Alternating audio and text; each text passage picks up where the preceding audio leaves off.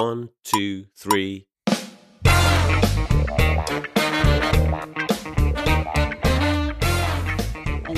大家好，我们是现实摸鱼，我是今天的工具主持人学姐。今天这一期呢，我们请出我们的这个叫什么，有深深的安利魂，但是安利成功率极低的 CK，为我们来安利最近结束的一档，就是评分还挺高的台湾综艺啊，叫《老少女奇遇记》。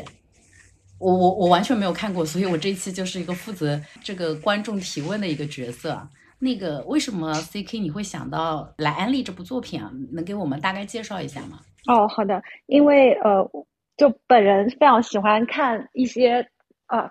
其实应该也不是说非常喜欢看一些台湾综艺吧，因为近期已经很久没有看过台湾综艺了。然后最开始看到这部剧的话，啊，这部综艺还是因为呃 B 站给我推荐的。就 B 站的算法知道，可能我以前经常会看一些台湾的电视剧，然后综艺节目。那我当时一看这部综艺，它的阵容我就觉得很有趣嘛。呃，它因为是有三个影后。呃，他们三个人，然后都是算中年妇女了吧？但是他们自己就自称老少女嘛。然后三个人，一个就是杨贵妹啊，她其实是演过很多经典的一些电影啊。还有钟欣凌，她就是呃比较台湾台剧黄金女配角嘛，因为她很有点胖胖的，然后有点可爱。然后像之前《命中注定我爱你》，她就演那个陈心凌的二姐，就女女主的这种好朋友啊，女主的家人啊，是她经常演的角色。然后第三个呢，是其实是我最感。兴趣的，呃，他叫严艺文，呃，他其实也是一个导演，当然也是一个演员。那因为看到他们三个人这个阵容，我就很好奇啊，所以就点开了这样子的一部综艺啊。观看之后，我觉得的确是给了我很多的惊喜，也让我感受到了就是很久。看这个内地综艺没有看到的一些呃这种特有的呃温情跟特有的人跟人之间的感情流动吧，就是它其实也是主打一些比较慢的这种真人的呃实境的综艺啊啊，但是。感觉上就不像是这种向往的生活，为了向往而向往啊！它是真真实实的让这些老少女们去探访啊台湾的一些社区，然后真真实实的能够呃让你感受到，就它不是以明星为卖点，不是以呃这个嘉宾为卖点，怎么还拉踩上了？这真的，我觉得就是向往的生活，它它就营造一种好像向往的生活，大家就在蘑蘑菇屋里面。但是其实像《老少女奇遇记》这种，就是放下他们的这种，因为他们三个人本身也不是流量明星，对吧？他们三个人已经都是大妈了，就可以这么讲。然后。对，然后他们就是对于社会的观察，他们的生活阅历，包括他们跟人交流的时候，他们去采访人物故事，去挖掘当地的一些呃真实的这样子的一些场景啊，就会让你觉得说呃，其实更加的能够有代入感，然后更加沉浸式的去体验到当地社区的一些美好。嗯。我我其实看到那个今天说要安利这个，我也是小小做了个功课嘛。但我看这个综艺介绍的时候，我我我有很多问号，就是它里面有有几个词嘛，什么社区啊，还有叫什么嗯下地什么什么，我有点忘。深入关怀在地一体啊，对，什么叫在地啊？就这些，就是 让我就觉得非常的困惑。你能能给我们解释一下吗？就什么什么叫扎根社区，什么叫憨人？就这其实都是比较台湾的一些说法啦，就是可能翻译跟我们大陆不太一样。在地其实就是当地的意思，就是 local 的意思。然后憨人的话，其实就是呃，五月天有一首歌也叫憨人嘛，就是闽南话有这个词，其实就是讲那种傻傻的坚持自己梦想去做事的人。呃，因为呢，呃，他们就是每一期啊，应该是每两期，他们一共有五个地点，所以一共有十期。那每两期就是去一个目的地，他们就会去拜访。哎，在当地社区真正的去做一些贡献。所谓的扎根社区，就是说真正的回到社区，真正的从社区的需求出发，啊，从为社区提供服务的这样子的一个理念出发，然后做一些事情。比方说，他我可以快速的过一下，他第一期去到的是那个台南呃的一个小渔村啊，然后那个小渔村就是很多居民他们回来之后，想把这个渔村变得更加的，就是。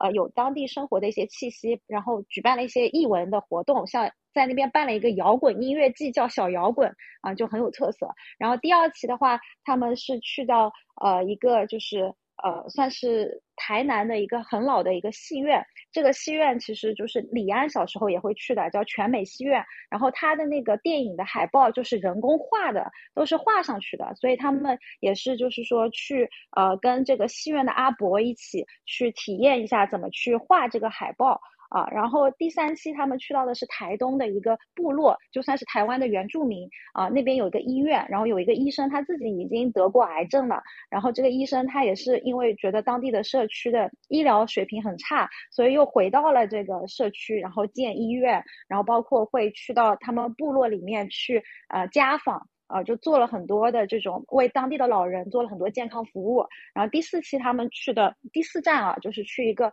呃，算是呃台呃，就是垦丁旁边的一个呃，也不是垦丁吧，就是那个呃，反正那一带的，就台台台南跟垦丁之间的一个呃离岛，叫小琉球，就一个小岛。然后那边的社区的人就是在那边做一些。呃，就海洋保护啊，呃，保护海龟啊，保护环境啊，包括他们一起建了一艘小木船，就带当地的小朋友去体验呃航海。但是他们建那个木船的时候，就特别强调他们呃用的颜料全部都是可环保的啊。然后最后一期他们就到了台中嘛，然后有一个呃人物，他其实就是为那种无家可归的流浪汉提供这种。呃，住所，然后包括给他们提供这种餐食。那他的做法就是会去呃当地的这个呃市场里面跟那些摊贩讲好，因为呃市场里面会有一些蔬果是很难看的那种嘛，就是卖相很差的，这些其实是卖不掉的。然后他就把这些所谓的就是 ugly food，就是很丑的食物拿回来，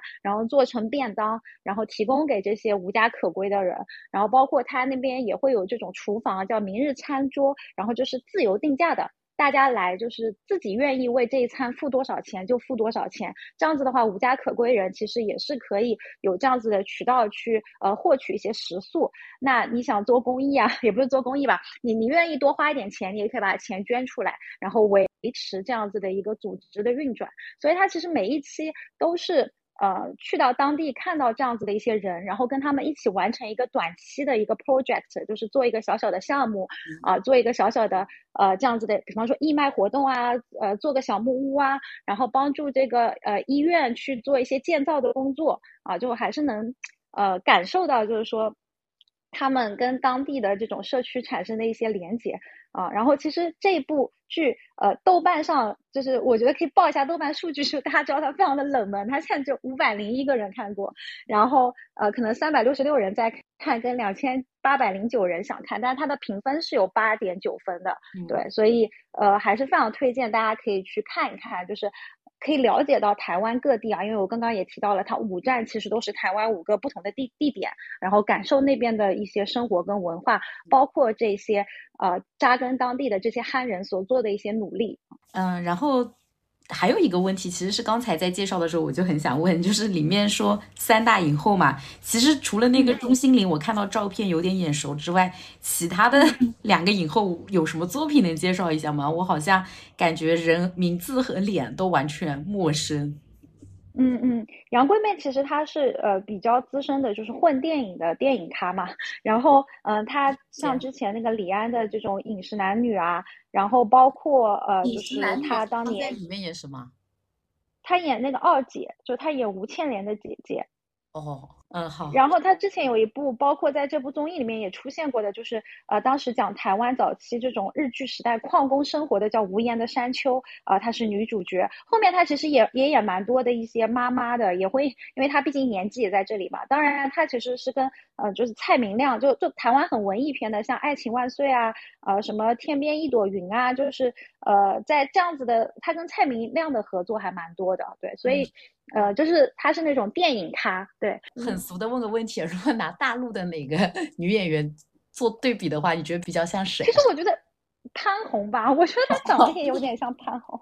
对，就是年少成，也不是说年少成名，就她她其实就是年轻的时候是演过一些女主角嘛，当然后面现在可能也就演妈妈啊，演什么，但她演技是很好的。对，嗯，可以了解，小小的了解了一下这个杨贵妹哈。啊，对。然后严艺文的话，她是那个呃，她最近可能最为人知的就是那个《想见你》那部剧，她演那个女主就陈韵如的妈妈。然后她其实也也是演很多的妈妈这种角色，因为她们长相上来讲也不是那种特别美艳的嘛。然后呃，她最近可能更为人知的就是《俗女养成记》这一部非常就豆瓣上评分也非常高的剧，她是导演跟编剧。那她本身也是台北艺术大学啊，就是戏剧系毕业的，所以他。之前会就是做一些剧场类的工作，就是等于呃，从内地的话来讲，就是演话剧嘛，啊，嗯嗯嗯，了解。哦，感觉三大影后比较像三大影妈。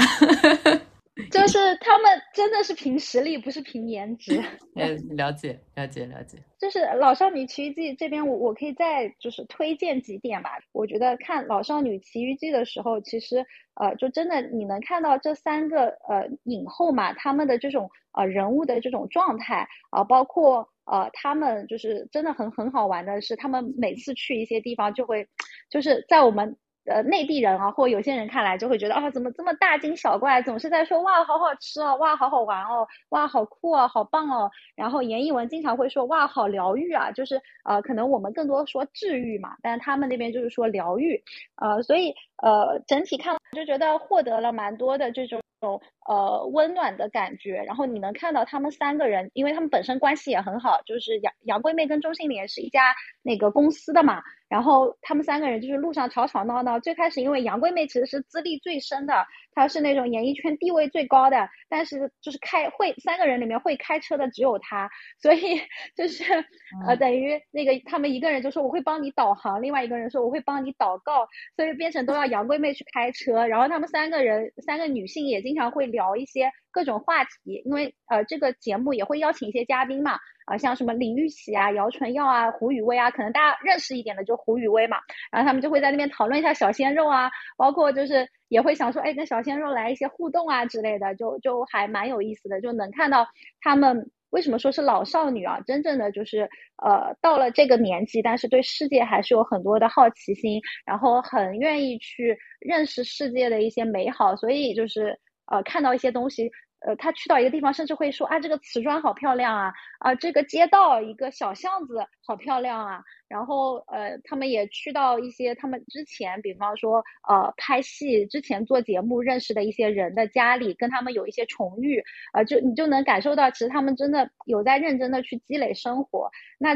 这部就是《老少女奇迹》的时候，呃，当时那个严艺文嘛，也有带大家去台南，就是当时他拍《俗女养成记》时候，呃，取景的一个地方，然后跟当时的呃这个老板娘又又再见了，然后那个那个时候严艺文就就是。等于刚刚寒暄了一下，就就差不多就感觉要哭出来的这种感觉，所以整体上来讲，就我看那部《老少女奇遇记》，我也真经常就是看看看看，就觉得有挺多的泪点啊。一方面是这这三个影后很有个人的魅力，然后展现了女性在这样子的一个年龄段还能有的一些个人的活力，包括对世界的这样子的一些热爱跟热情啊，对生活的一些。呃，这样子的关注度，然后另外一块就是本身他的那些憨人嘛，他的那些真正的在扎根社区做事情的人，的确做的事情是很有意义的，也给社区带带来了一些改变。好的，刚才讲到那个演艺文的那个《俗女养成记》嘛，其实这个之前在平时的聊天里也听你安利了很多次，我这边其实有一点兴趣，但一直也没有真的去看哦。要不这边你展开介绍一下这部剧？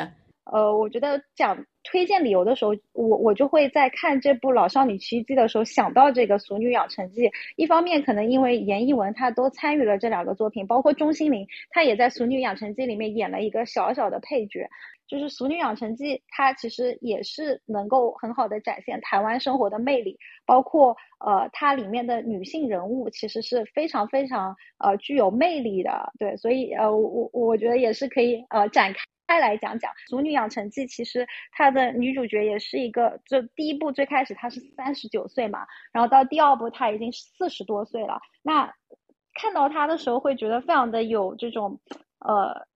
就唤起一些同感，因为呃，她其实是最开始在台北工作的，但她的家里是在台南，然后她。在台南的家里，其实是有一种，呃，虽然呃家里非常的淳朴，就是开这种中药行，他爸爸就继承阿公开的中药房，呃，然后他妈妈。他的奶奶其实都是非常非常，就是说淳朴的，也没有太多文化啊的这样子的一个女性。但是她小时候的确是，呃，家里面就很热，呃，很宠她，就是给了她非常幸福的童年，让她感受到了大小姐的生活啊。所以，呃，女主其实是一个一直非常的就是。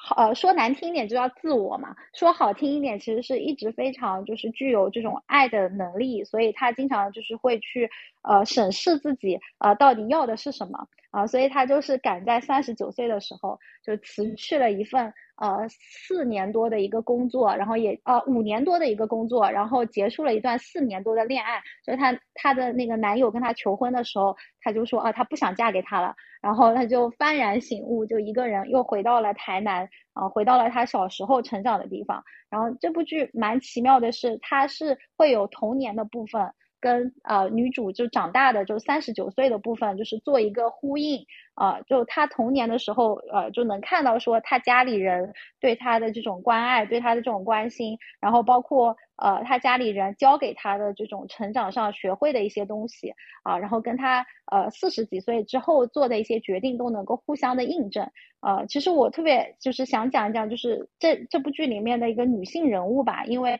呃女呃女主角叫陈嘉玲嘛，然后她妈妈呃还有她的奶奶啊，那那她奶奶呃在那个年代的台湾还会冠夫姓啊，所以他奶奶本来叫李月英，但是。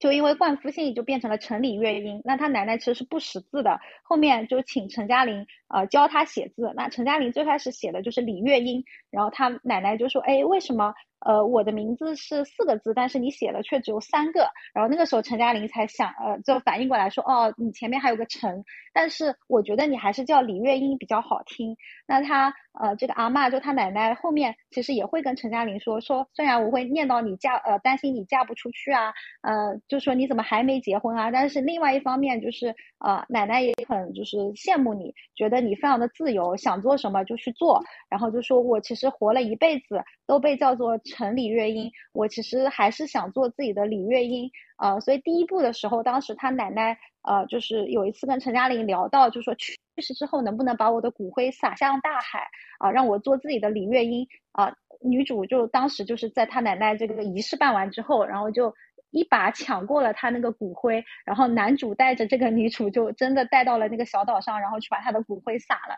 就非常的潇洒。然后第二部里面呢，还有拍到他奶奶就是呃，其实也已经年纪挺大的时候，就有一段时间就要自己搬出去住。其实也不是说跟他爷爷闹了什么矛盾，但是他只是觉得一辈子都住在家里，他就想有一个自己的小房子，过一段自己的生活。整体就会感觉说，其实这部剧还是有非常多的，就是讲女性的这种议题吧，就女性怎么样，就是争取一些自己的自由，然后有自己的一些主体的意识啊。我就觉得他奶奶还是很了不起的，能够呃，就是有这样子的一些想法跟探索，包括他奶奶就是在这个剧中的一部代表的。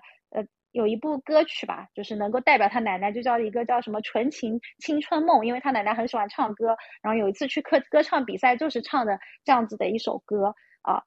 然后再讲讲他妈妈的话，他妈妈其实也是呃很就是很很有魅力的一个人。他的演员更神奇啊，就是他的演员其实是完全没有结婚也没有生小孩的，但是把妈妈的这个角色就是演得非常的好，因为他妈妈其实是国小毕业，但最开始陈嘉玲。就是填那个妈妈的那种学历表的时候，他妈妈就呃为了就不让女儿知道自己是国小毕业，就是跟她说你就填高职吧。但是后来陈嘉玲去上国中之后，他妈妈就一直在念叨她说你要呃上国中要注意什么呀，注意什么。然后他跟他妈妈大吵了一架。啊，离家出走。后面他妈妈去找到他的时候，啊，当时他就问他妈说：“那上国中有什么了不起啊？”然后他妈妈就说：“因为你妈妈其实只有国小毕业，因为那个时候就家里没有条件，所以他就是去做了女工，所以他都不不识字，然后也不认识 A B C。他妈妈也其实是让陈嘉玲去教他怎么去认字的。但是就是这样子的一个他妈妈，其实后面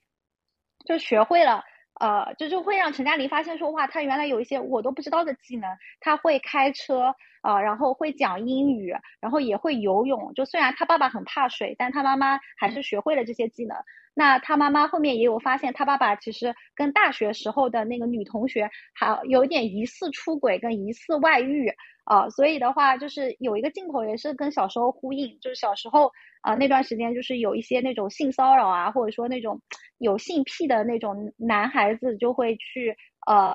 影响到一些小孩子，所以当时陈嘉玲她去上学下呃放学的时候，她妈妈还有教她说怎么防色狼，怎么防性骚扰。啊！但是那个时候有一次，陈嘉玲就真的遇到了，然后她就是也是一个下雨天，然后很晚回家，然后她妈妈就发现她一直在念叨她教她的那个口诀的时候，就就就了解到了她肯定是被那种呃老色狼给就是缠上过，后面摆脱了嘛，然后她妈妈就就去拥抱她。后面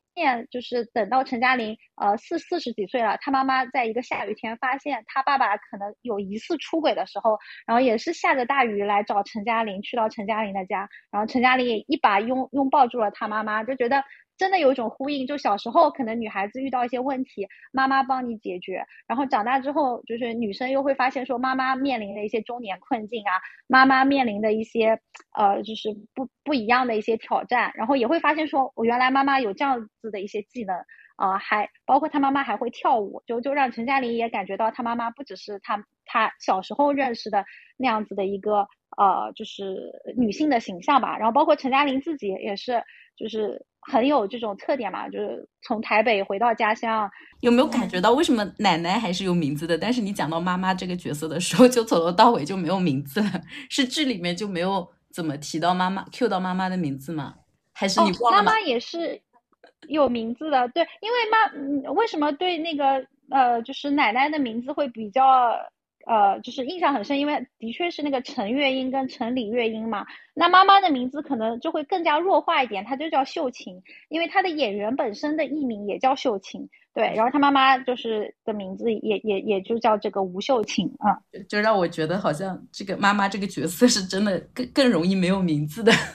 对，然后那个另外一个就是刚才你讲到那个奶奶。以前参加唱歌比赛的时候，真的就让我想起了海女。虽然这个嘛，我们用一个更冷门的剧去联想这部剧，感觉好奇怪啊！感觉讲到那个什么女性角色啊，然后年轻的梦想啊这种，然后被自己的就是三代人嘛，可能老一辈人是被环境束缚，然后新一代的就比较挣脱做自己，这种感觉就真的挺还挺像海女的哦。是的，其实我看的时候也会想到海女里面的这个就是。讲那个小秋，然后她妈妈还有就是个呃夏婆婆嘛，就他们三代人，当然有一点点不一样，因为韩女里面就是三个人都是母女嘛。那这边的话，其实这个她妈妈叫秀琴啊，把她的名字说一说，跟她奶奶其实是婆媳的关系，就就还是能看到有一些她奶奶跟她妈妈之间也有一点点小小的暗流涌动，但是整体来讲还是女性的互相支持跟互相理解，或者说大家的目的都是为了这个家。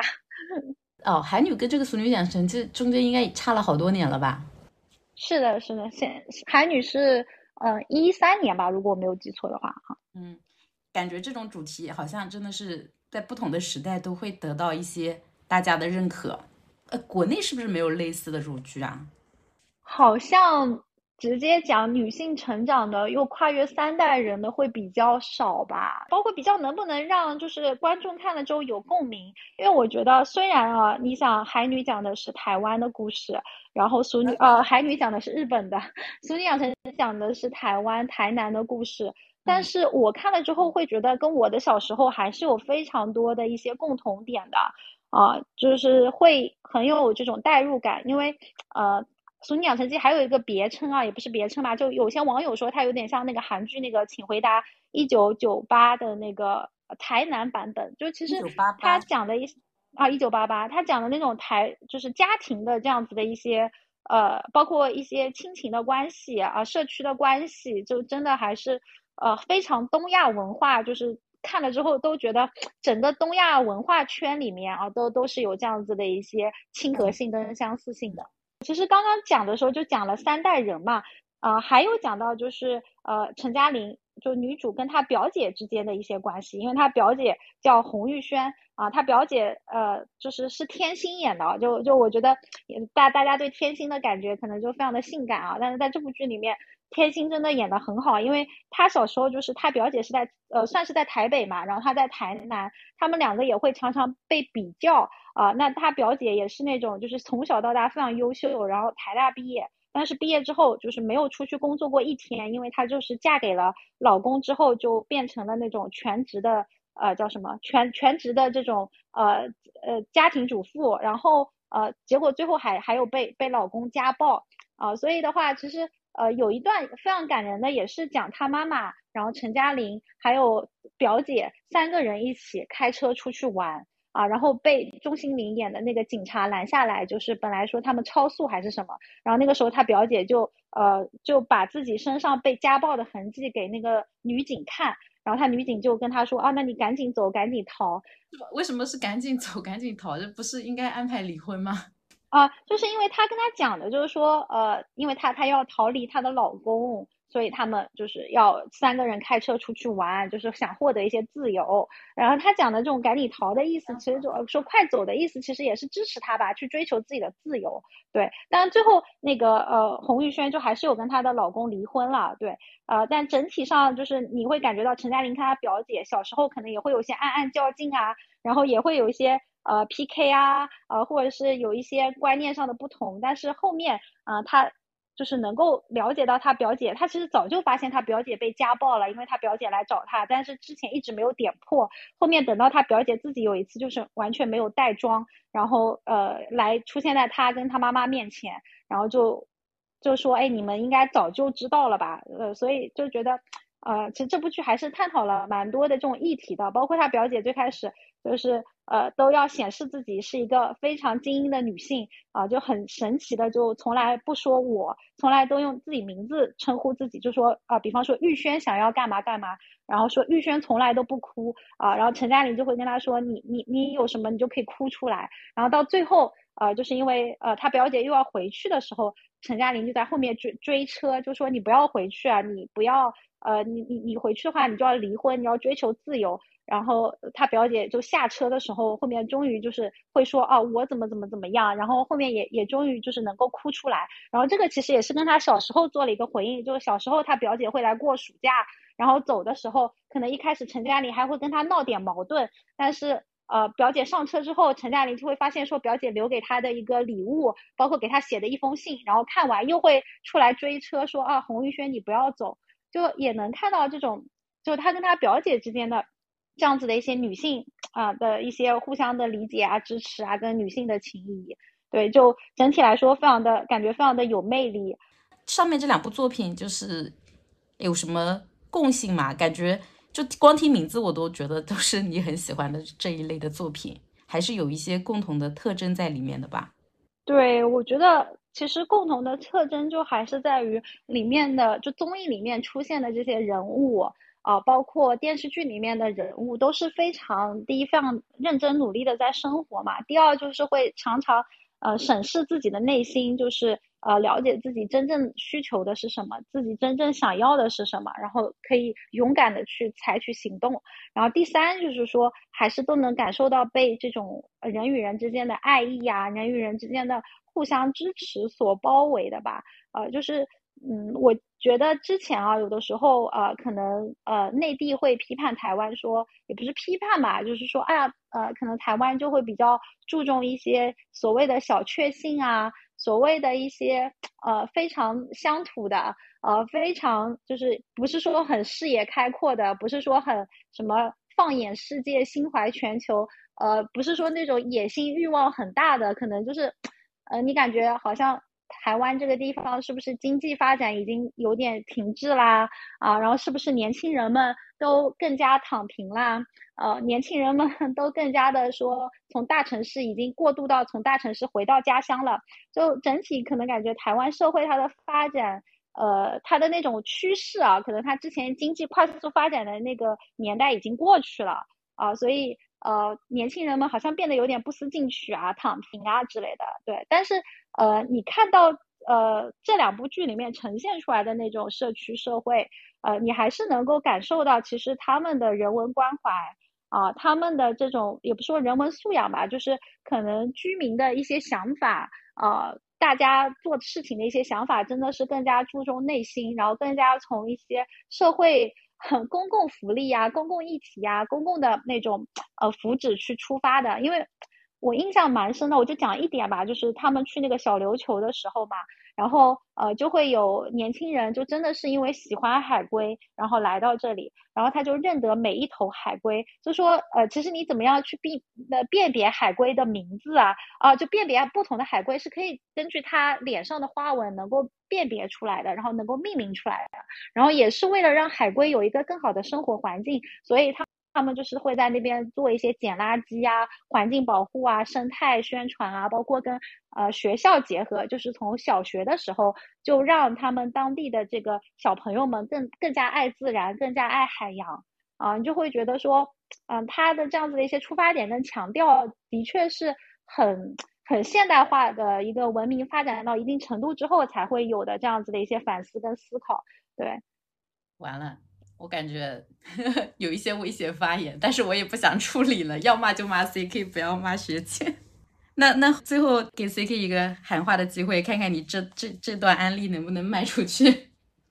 呃，就我觉得，首先哈，就这两部剧其实它在豆瓣上的好评都是挺多的。然后第二，就这两部剧，呃，可能呃这两部作品吧，都是需要大家有点耐心、沉下心去观看的。因为像这个《俗女养成记》吧，我看完之后。我其实真的非常喜欢里面，就是呃，对于这个女性人物，包括母女关系的一些呃这样子的呃描述。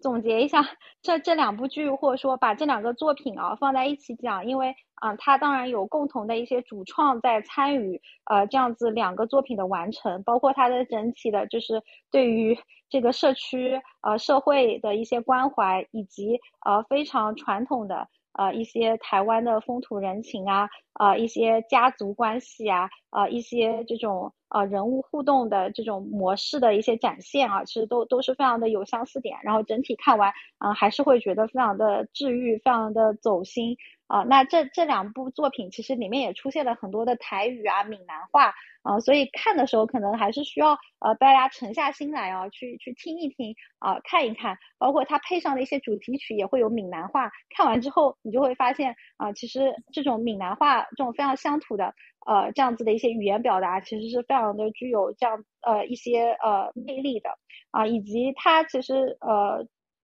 不管是这个老少女奇迹还是熟女养成记，其实它的班底还是有很多来自这个呃台北艺术大学戏剧系的嘛。为什么最后想讲这一点？因为我觉得台湾呃最近的这些剧场人啊，这些做影视剧、做综艺的人，还是有有在很勤勤恳恳的呃，就是关注他们呃这个岛上发生了一些什么事情啊。然后不像大陆这边，比方说要做一些很就是在因为大陆的影视剧、综艺可能。空间就很大嘛，能做一些什么奇幻题材啊，能做一些很呃庞大的一些外景的选取啊，呃，包括一些综艺的这样子场景的一些搭建啊、设计啊，呃，取景地也都在台湾本地，呃，所以呃能够看到就是更多的去呃把视角把呃范围给缩小之后，呃扎扎扎实实的就就展现这个小岛上发生的一些事情，其实呃这件事情本身也是。非常的具有魅力的，然后也是非常的具有社会关怀的，也是能够更多的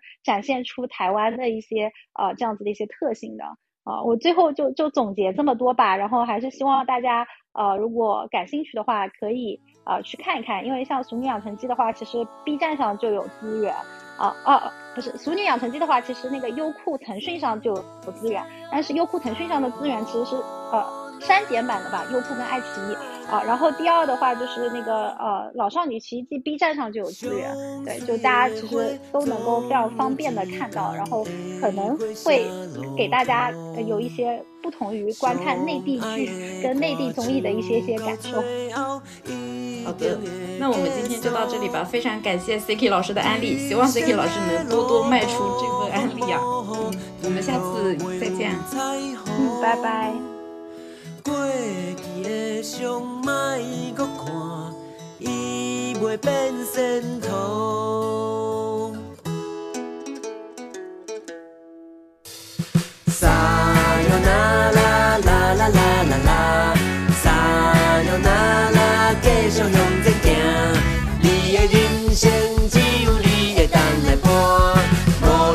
是啥物人？